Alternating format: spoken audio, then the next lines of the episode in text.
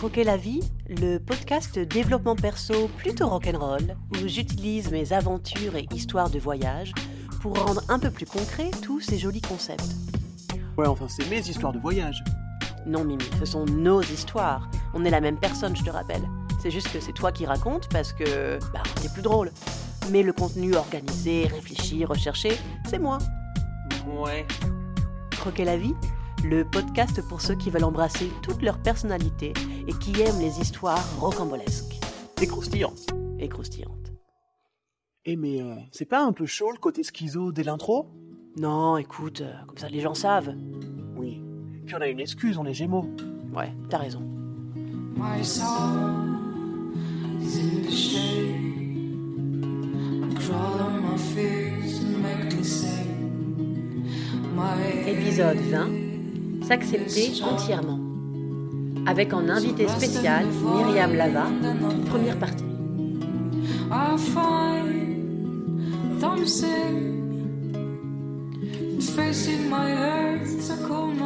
Ça faisait un moment que je sentais que j'avais envie de faire au moins une interview avant la fin de cette saison 1.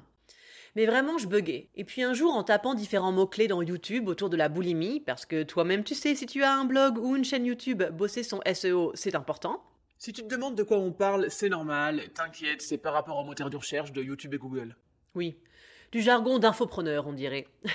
Mais bref, pour en revenir à Myriam et sa chaîne YouTube, sur laquelle je suis tombée un peu par hasard, bon, évidemment, le thème de la boulimie a fait tilt tout de suite, mais clairement, sa vibe et ce qu'elle partage dans ses autres vidéos, qui sont sur l'acceptation de soi en général, ça a tout de suite fait un gros écho. Bon, et puis faut le dire, Malika Jean, c'est mon nom de plume, hein, n'est-ce pas? Et mon vrai prénom, c'est Myriam. Donc j'avoue que le même prénom, la boulimie, plus une réflexion assez similaire sur plein de sujets, je me suis dit putain, mon interview, ce serait génial si c'était elle. Donc ce qui m'a fait tilt en premier, effectivement, c'est cette vidéo, je sais pas comment on appelle ça sur YouTube, la vidéo première peut-être, celle, celle sur la, la semaine pour euh, euh, la meilleure version de soi, parce que c'est vrai que la conclusion de cette vidéo, c'est quand même un peu que ben, la, la meilleure version de soi, c'est celle qu'on accepte, et certainement pas celle où on essaie de suivre une définition établie par son mental, hein, comme étant le mieux, c'est voilà, c'est ça, c'est ce qu'on veut. Moi j'aime bien dire la version la plus juste, je trouve que c'est... euh, c'est il y, a- il y a moins ce truc de meilleur, le, le, le mieux du mieux. Ouais, c'est beaucoup moins Ah. culpabilisateur, ouais. Mm. Ouais, ouais, ouais, juste, j'aime bien. Et euh, c'est vrai que ça m'a, ça m'a fait tilt parce que, bah, évidemment, c'est quelque chose que je répète euh, beaucoup au long de, de mon podcast, qui est de, de plein de façons différentes, je pense. Et c'est vrai qu'en plus, là, je, je suis en train de terminer la, le chapitre sur accepter les ombres. Donc, je me suis dit que cette interview euh, pourrait faire euh, une jolie conclusion. Voilà. Trop trop cool. Donc, euh, thème du jour, c'est s'accepter entièrement. Voilà. Est-ce que tu peux te présenter rapidement Euh, Voilà. euh, comme j'allais dire, âge, ville, nom de ton ou tes animaux de compagnie, et à, quoi tu passes tes journées en ce moment?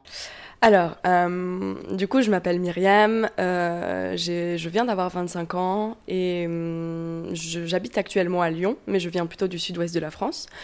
Euh, mon chien s'appelle Astro, c'est pas vraiment mon chien, c'est le chien de mon chéri euh, de quand il était plus jeune et, euh, et on l'a récupéré à la maison, donc aujourd'hui c'est devenu par adoption mon petit chien aussi. Et ce que je fais de mes journées, j'aime bien dire que je suis ambassadrice de l'amour, de soi notamment.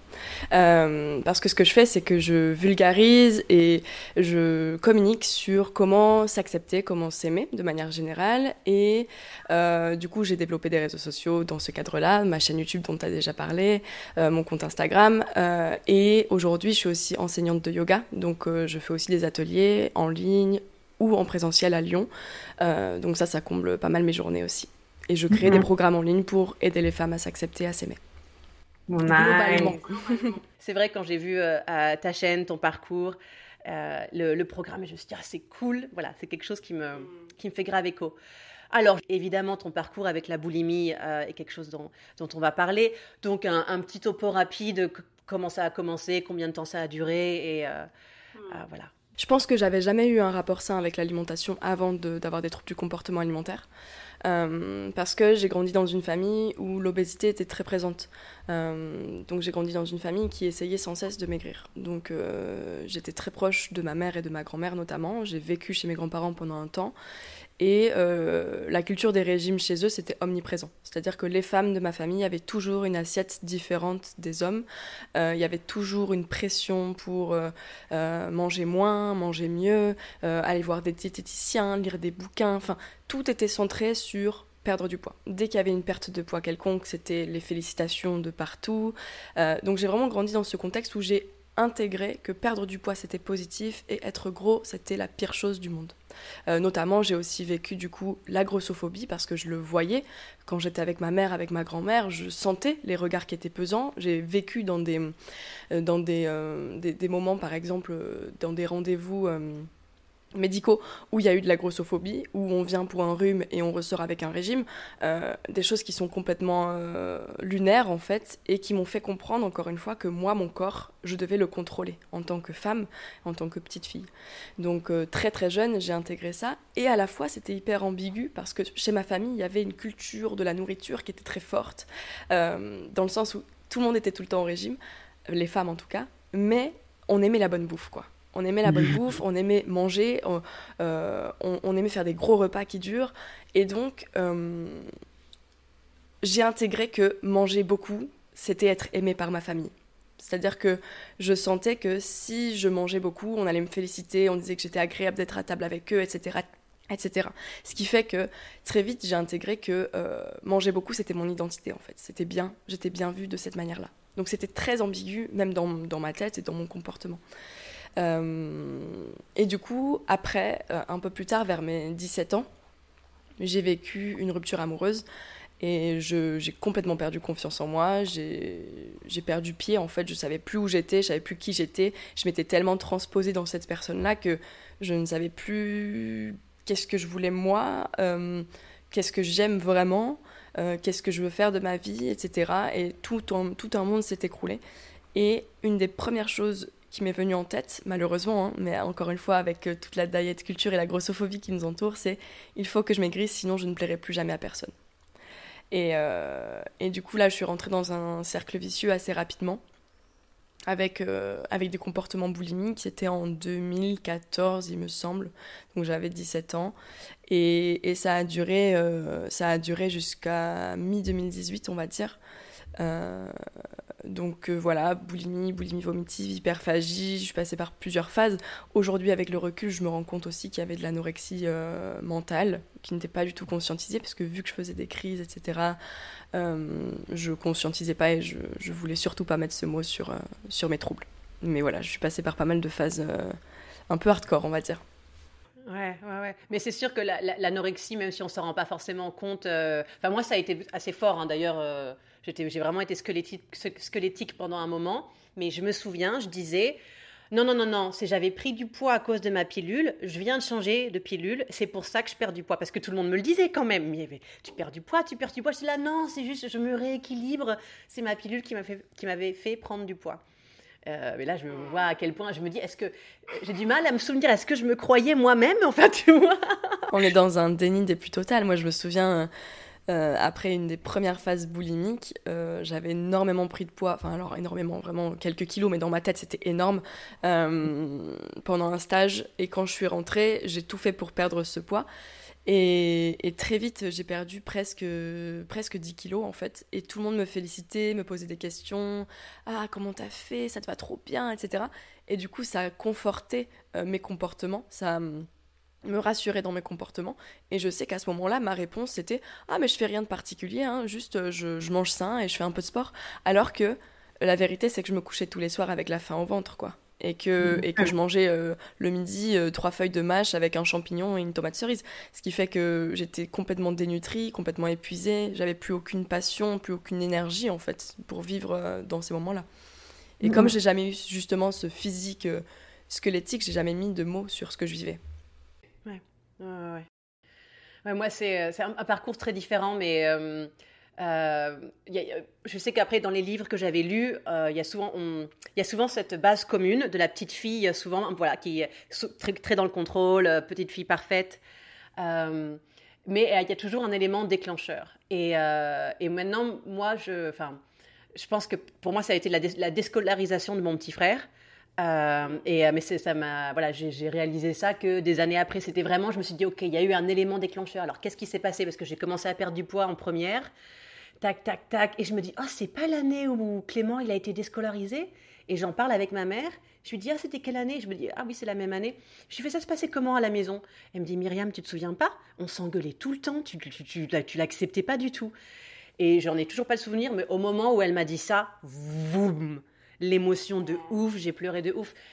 Donc voilà, c'était. Euh, mais moi, en fait, je, pense qu'un peu le, quand même le truc de faut que je, enfin, sur le poids, c'est-à-dire que moi, j'ai toujours eu un physique très dans la, dans la norme. Et j'ai été euh, un caractère très sexuel très jeune.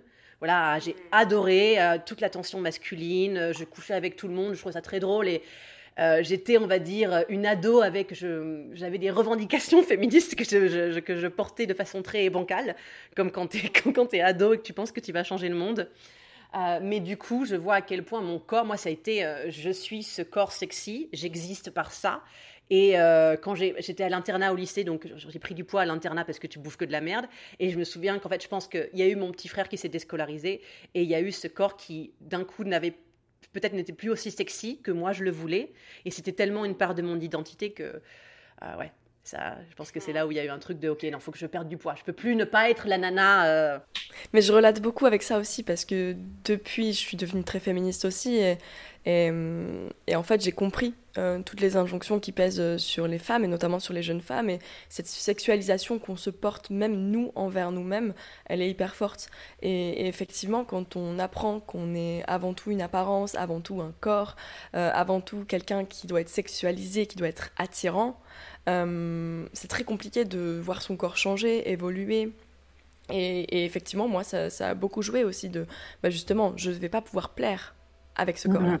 J'ai besoin de plaire, donc il faut que je perde du poids parce que dans ma tête, ces normes-là étaient celles que je devais respecter. Donc effectivement, c'est très, euh, c'est très beau de voir à quel point des parcours sont différents, mais il y a toujours des similarités. Et en fait, je, je m'en rends compte parce qu'aujourd'hui, j'accompagne beaucoup de personnes qui vivent des troubles du comportement alimentaire, justement, à accepter leur corps. Et dans tous nos parcours, il y a ce, ce noyau commun et ce noyau dur de on veut contrôler notre corps et ça peut être avec des éléments déclencheurs, avec des traumatismes, avec plein de choses, mais il y a ce truc du contrôle du corps et de la sexualisation de soi-même en fait et c'est assez fort et je trouve ça je trouve ça assez fou. Oui, je suis assez d'accord sur le assez fou, ouais, carrément. Mm. Euh, ok, alors je voulais te demander un peu aussi donc sur euh, l'idée d'utiliser les, réseaux sociaux pour en parler, un peu comme euh, tu disais de, pour, pour documenter. Donc voilà, si tu veux en parler un peu, comment ça t'est venu, quel était ton état d'esprit à ce moment-là? Euh, voilà, tu as, commencé Instagram et YouTube en même temps ou Instagram d'abord et YouTube très vite. Euh, à ce moment-là, j'ai compris l'intérêt de partager en fait. Euh, je me suis rendu compte que ce que j'étais en train de vivre, notamment la guérison, je, je pouvais pas le garder pour moi. je pouvais pas le garder pour moi parce que c'était tout un monde qui s'écroulait, tout un monde d'injonctions, tout un monde de sexisme intégré, tout un monde de diet culture, de culture des régimes, de pression. Et, quand je me suis rendu compte de tout ça et que tout ça existait, je me suis dit, je vais pas garder tout ça pour moi en fait. Donc j'ai commencé un compte Instagram. Aussi, dans mon parcours, j'avais vécu beaucoup de timidité. J'étais timide de manière maladive quand j'étais une enfant. Je pouvais pas aller demander une baguette de pain à la boulangerie, c'était impossible pour moi. Je, devenais rouge à chaque fois que quelqu'un me parlait, je bégayais presque à chaque, à chaque oral en classe. C'était quelque chose d'assez maladif et handicapant. Et je me suis dit, euh, mon compte Instagram, je vais, le, je vais le tourner sur tout ce que j'apprends, en fait, sur la confiance en soi et sur tout ça. Et puis très vite, en fait, je me suis rendu compte que ce qui intéressait beaucoup euh, les gens, c'était les troubles du comportement alimentaire, mon parcours sur la guérison, euh, mon parcours sur l'acceptation de mon corps. Et tant mieux parce que moi, ça me passionnait. Euh, mais du coup, au démarrage, j'ai beaucoup parlé d'alimentation. Beaucoup, beaucoup, beaucoup, parce que j'expliquais tout ce que je vivais, tout le lâcher-prise que j'étais en train de vivre, toutes les remises en question sur mon alimentation, etc. Et très vite, je me suis rendu compte qu'en fait, on euh, on peut pas guérir et rester à parler de l'alimentation tous les jours, parce que c'est quelque chose qui fait partie du problème. Et en fait, oui, l'obsession. Exactement, l'obsession de l'alimentation, elle est, elle est, elle est présente et c'est un des symptômes. Et, et, du coup, je me suis très vite rendu compte au bout de quelques mois que je voulais plus parler d'alimentation. En fait, je voulais parler du corps, je voulais parler justement de féminisme, je voulais parler de problèmes sociétaux, je voulais parler de, euh, de choses beaucoup plus politiques que juste l'alimentation, même si l'alimentation en vrai c'est aussi politique, hein, je pense, dans ma vision. mais euh, mais j'avais besoin d'aller de, d'aller plus loin dans la démarche et aussi de, de, de sortir de cette alimentation et d'arrêter de parler de ça. Donc au début, toutes mes vidéos portaient sur ça.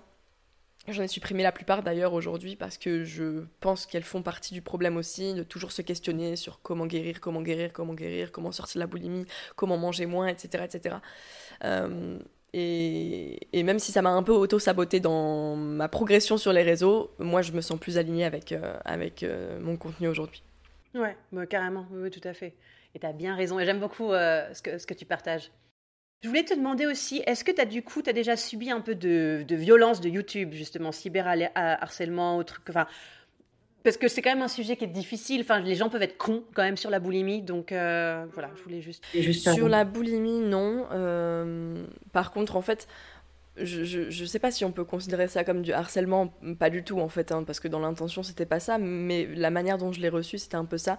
C'est que très vite j'ai attiré beaucoup de personnes qui étaient en détresse et, et j'ai reçu beaucoup beaucoup de messages euh, d'aide, de, de gens qui avaient besoin de mes conseils, euh, des, dizaines et des dizaines de personnes qui venaient chaque jour sur Instagram me poser des questions par rapport à leur propre alimentation, par rapport à leur propre corps, euh, leur propre poids, etc. Et, moi, ça me trigger beaucoup. En fait, ça m'a beaucoup déclenché des émotions euh, négatives. Euh, et c'est pour ça aussi qu'à un moment donné, j'ai dit j'arrête de parler d'alimentation parce que c'est pas un sujet euh, qui va attirer des personnes qui, me sont bénéfiques à moi aussi. Et j'avais envie qu'en fait, ça me nourrisse autant que je nourris les autres. Et, et égoïstement, du coup je me suis dit c'est pas possible. En fait je suis pas une professionnelle de santé. Euh, aujourd'hui je suis une coach je suis une accompagnante je suis une enseignante de yoga mais je suis pas professionnelle de santé je peux pas accompagner des gens qui sont en détresse et, un jour, j'ai eu un gros déclic sur ça parce que une personne était venue me demander de l'aide euh, sur justement son rapport à son corps, son alimentation, etc., les crises de boulimie, l'anorexie. Euh, je l'ai renvoyé vers une vidéo YouTube qui correspondait à peu près à son problème, mais rapidement parce que je recevais encore une fois des dizaines et des dizaines de messages tous les jours et je pouvais pas répondre de manière personnalisée à chacune. Et Et quelques semaines plus tard, sa sœur est venue me parler pour me dire qu'elle était décédée de l'anorexie. Et j'ai eu un espèce d'énorme euh, chamboulement et je me suis dit en fait, c'est des vraies personnes qu'il y a en face de moi. Et je pense qu'il y a vraiment une déconnexion quand on est sur les réseaux sociaux de ces likes, ces, ces, vues, euh, ces abonnés, ce sont des, des, vraies personnes, ce sont des humains. Et, hum, et en fait, j'ai compris que mon travail pouvait avoir de l'impact. Et je m'en suis énormément voulu de ne pas avoir pu répondre davantage à cette personne. Je me suis sentie responsable. Bien sûr, aujourd'hui, je, ah sais bien que j'ai aucune responsabilité là-dedans. Mais, euh, mais j'ai eu beaucoup de mal à accepter cette période-là. Violent. Euh, j'ai eu beaucoup, beaucoup d'émotions. Et c'est à ce moment-là que je me suis dit, OK, euh, laissons aux professionnels de santé ce qui appartient aux professionnels de santé et travaillons sur ce qui est, ce, ce qui est faisable en tant qu'humain qui accompagne, qui qui, euh, qui, qui, veut aller dans un sens, mais sans forcément euh, mettre en danger des personnes, etc. Bien sûr, je ne l'ai pas mise en danger, bien sûr, ce n'était pas ma responsabilité, mais c'était un gros déclic dans qu'est-ce que je veux partager, quel contenu je veux offrir aux, personnes qui me suivent, en fait. et, au niveau du harcèlement, pour finir, euh, sur YouTube, il y a beaucoup plus de personnes qui vont me critiquer sur mon physique. par exemple, un anneau dans le nez, des écarteurs, des tatouages, comment tu peux parler de ça alors que tu as 25 ans, euh, ce genre de choses, que sur le fond de ce que je vais raconter. Donc en fait, finalement, ce sont des, des, commentaires qui me passent largement au-dessus, puisque ça n'a pas de sens pour moi d'être critiqué sur un écarteur ou un piercing quand on parle de sujets hyper profonds et, et hyper sérieux, en fait. Donc, euh, donc pour moi, ça n'a pas, ça pas d'impact, ou très peu. Je me suis un peu mise une carapace aussi par rapport à ça j'essaie de me détacher autant des commentaires négatifs que des positifs. Je veux pas vivre à travers aussi le, les commentaires positifs parce que le jour où il y en a plus, bah, je, continuerai ce que je fais parce que je, parce que je suis passionnée en fait. Carrément. Ça, c'est beau. oui, absolument. Ouais, faire les, choses pour soi. Moi, mon podcast, tu vois, je me suis dit, écoute, et je me suis fait une trame, j'ai écrit 26 thèmes d'épisodes, je vais enregistrer les 26. Cette interview sera l'épisode numéro 20 d'ailleurs. Génial. Ouais, ouais, ouais. ouais. Et, euh, et je me suis dit qu'il y a des gens qui écoutent ou pas, euh, je vais le faire. Euh, ouais, j'avais envie de te demander un peu ton parcours avec le développement perso. C'est-à-dire que voilà, tu, tu m'as dit, donc tu t'es formé à différentes choses. Évidemment, il y a eu voilà, des, des étapes pour la guérison et puis je pense la, la femme que tu es aujourd'hui. Donc voilà, je veux bien écouter aussi sur le développement perso, euh, comment c'est venu à toi et quelles ont été les étapes, les formations peut-être. Euh, alors de mon côté, euh, dans le développement personnel, j'ai un parcours un peu euh, déjà autodidacte à 100%. Donc j'ai pas suivi de formation à proprement parler, même si bien sûr je me suis formée pendant des années et des années pour en arriver là où je suis aujourd'hui. J'ai lu énormément. En fait, je crois que le premier bouquin de développement personnel qui est apparu dans ma vie, c'est les 4 accords Toltec. Euh, et en fait, je sais plus comment je suis tombée dessus. Je crois que c'était euh, quelqu'un sur Instagram ou sur YouTube qui partageait ce, ce, livre. Et euh, je me le suis procuré, je l'ai lu et j'ai eu un espèce de gros shift dans ma tête de ah ouais, en fait, euh, je peux changer des choses dans ma vie et, et je vais changer des choses dans ma vie. Après, ma mère était très branchée développement personnel, justement dans son parcours de prise de confiance en elle aussi. Elle a eu un parcours de vie assez difficile et, dans, son parcours, elle a beaucoup euh, consommé du développement personnel, des bouquins sur la confiance en soi, euh, le pouvoir du moment présent d'Eckhart Tolle par exemple, euh, l'art du calme, intérieur du même auteur, ce genre de livres qui était toujours dans ma bibliothèque en fait familiale et donc qui était déjà une bonne base aussi pour entrer dans le développement personnel. Et en fait, très vite, je m'en suis éloignée parce que j'ai lu un livre en 2018, je crois, fin 2018, qui s'appelait euh, The Antidote et qui expliquait en fait que le développement personnel c'était bien joli mais que ça fonctionnait pas pour tout le monde parce qu'en fait euh, la positivité, le positive thinking, euh, la pensée positive, etc. C'était pas toujours quelque chose de sain et ça pouvait justement devenir quelque chose de toxique. Donc très vite j'ai eu cette conscience, en tout cas moi dans mon, dans, dans mon développement, j'ai eu cette conscience que c'était pas que le développement personnel qu'il fallait travailler, qu'il y avait aussi un certain lâcher prise, au contraire avoir moins d'attentes et surtout j'ai compris assez vite et là je suis vraiment en construction là-dessus que se développer personnellement c'est bien mais ça nous dépolitise en fait. Et aujourd'hui, je suis vraiment dans une démarche où j'ai envie de me repolitiser parce que c'est bien de se rendre responsable de sa propre vie, mais quand on, a, quand on est dans une société qui est malade, c'est important aussi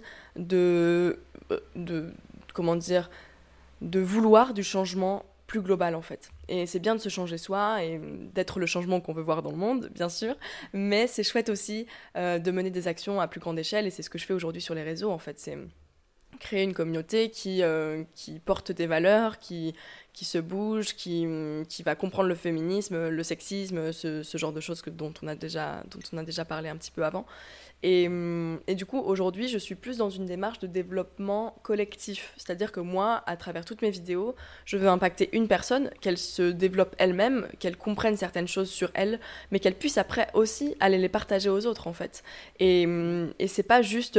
je me développe moi individuellement dans la société, c'est je me développe moi et je vais faire un effet domino sur les autres pour comprendre euh, toutes les choses qui, qui nous bloquent au quotidien.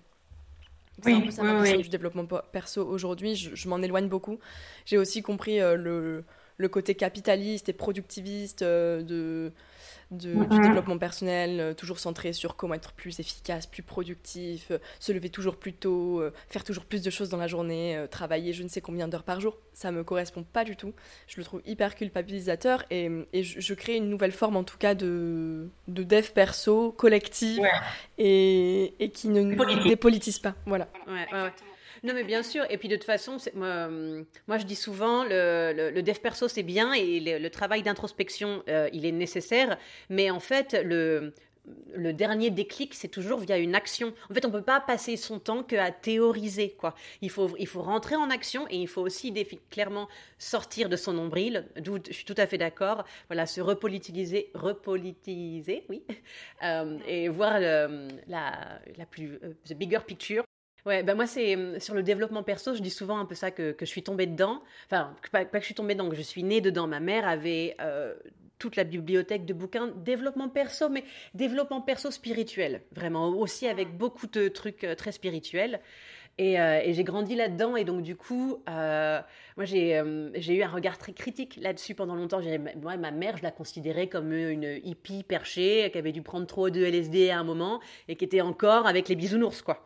Tu vois Il y a eu quand même cette vision pendant très longtemps de ma mère, alors que maintenant je suis là, mais heureusement, mais heureusement que j'ai eu elle, tu vois Et je vois bien à quel point quand même j'ai commencé euh, ma vie d'adulte, alors euh, il n'y a aucun parent qui n'est parfait, mais plus légère sur beaucoup de points quand même. Il y avait quand même, il y a beaucoup, beaucoup des conventions sociales que ma mère n'a jamais captées et que donc du coup elle allait pas m'enseigner quoi. Donc euh, c'est Ouais, ouais, ouais, non, vraiment, je, je vois à quel point, euh, pour le voyage aussi, comme ma mère, elle a voyagé toute seule, euh, en stop aussi. Donc, alors, c'était les années 70, mais quand même, quoi. C'est vrai que pour moi, de, de partir voyager en stop à l'autre bout du monde, ça me paraissait pas extraordinaire, quoi. Je savais que c'était faisable. C'est génial. Donc, Ouais, tu pars avec des cartes en main qui, qui te prouvent que c'est possible en fait de, de base. Là où euh, quelqu'un qui grandit dans une famille, en tout cas moi je sais que j'ai grandi dans une famille qui voyage pas du tout, et du coup euh, le moindre voyage était vu, par eux comme une énorme aventure en fait, comme euh, une aventure euh, de ouf, hyper dangereuse. Donc, euh, donc en fait j'ai grandi avec ces croyances-là, mais que j'ai déconstruit et c'est chouette aussi.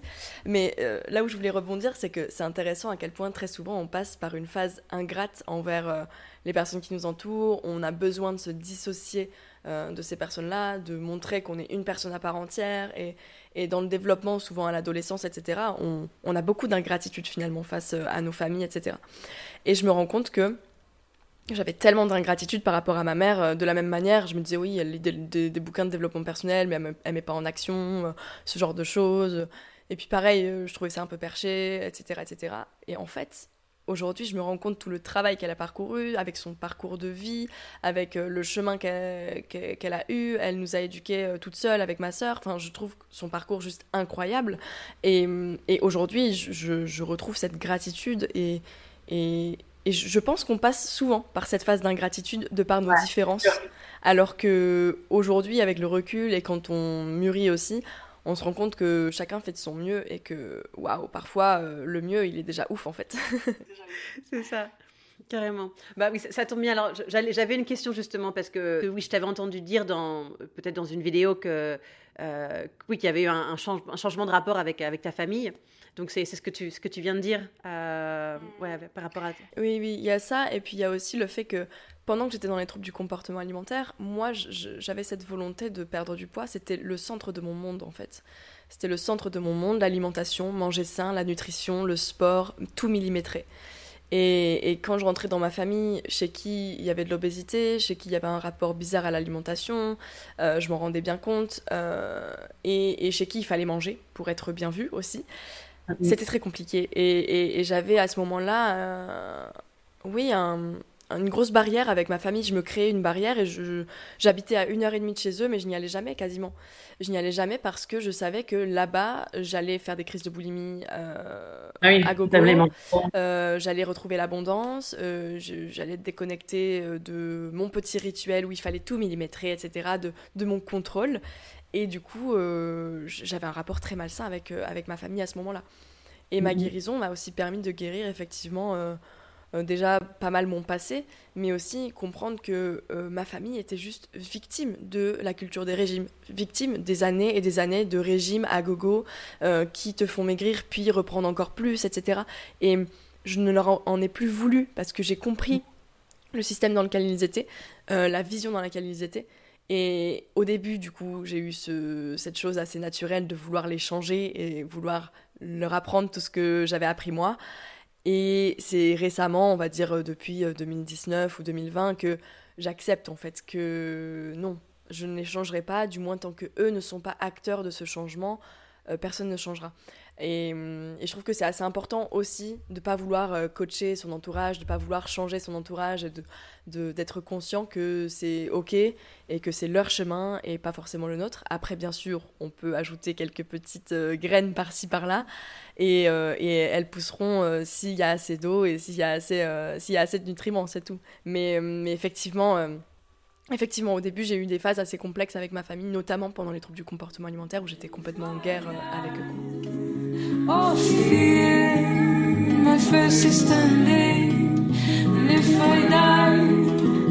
Ok la vie, c'est fini pour aujourd'hui.